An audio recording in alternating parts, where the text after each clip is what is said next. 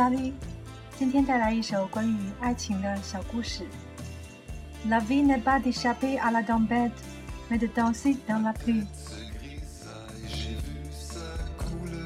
生命不是在暴风雨中逃跑，而是在雨中跳舞。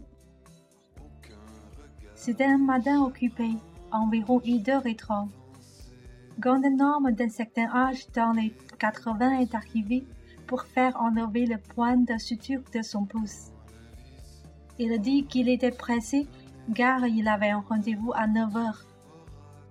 J'ai pris ses signes vitaux et lui dit de s'asseoir, sachant que ça ne prendrait plus d'une heure avant que quelqu'un puisse s'occuper de lui. Je le voyais regarder sa montre, et j'ai décidé, puisque je n'étais pas occupé avec un autre patient, d'évaluer sa blessure. En l'examinant, j'ai vu que ça cicatrisait bien, alors j'ai parlé à un des docteurs.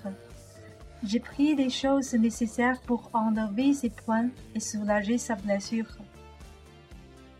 Pendant que je m'occupais de sa blessure, je lui ai demandé s'il avait un rendez-vous avec un autre médecin ce matin parce qu'il était pressé.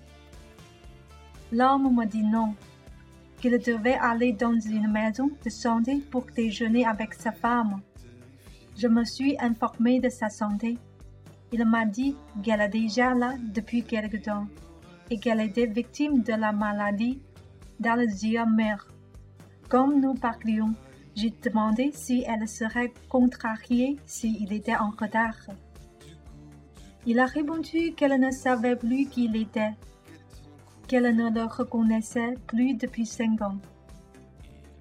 J'étais surprise et je lui ai demandé Et vous y allez encore tous les matins même si elle ne sait pas qui vous êtes Il souriait en me tapotant la main et dit Elle ne me reconnaît pas, mais je sais encore qui elle est.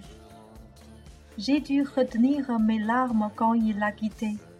J'avais la chair de poule sur le bras et je pensais que c'était le genre d'amour que je veux dans ma vie. Le vrai amour, ni physique ni romantique.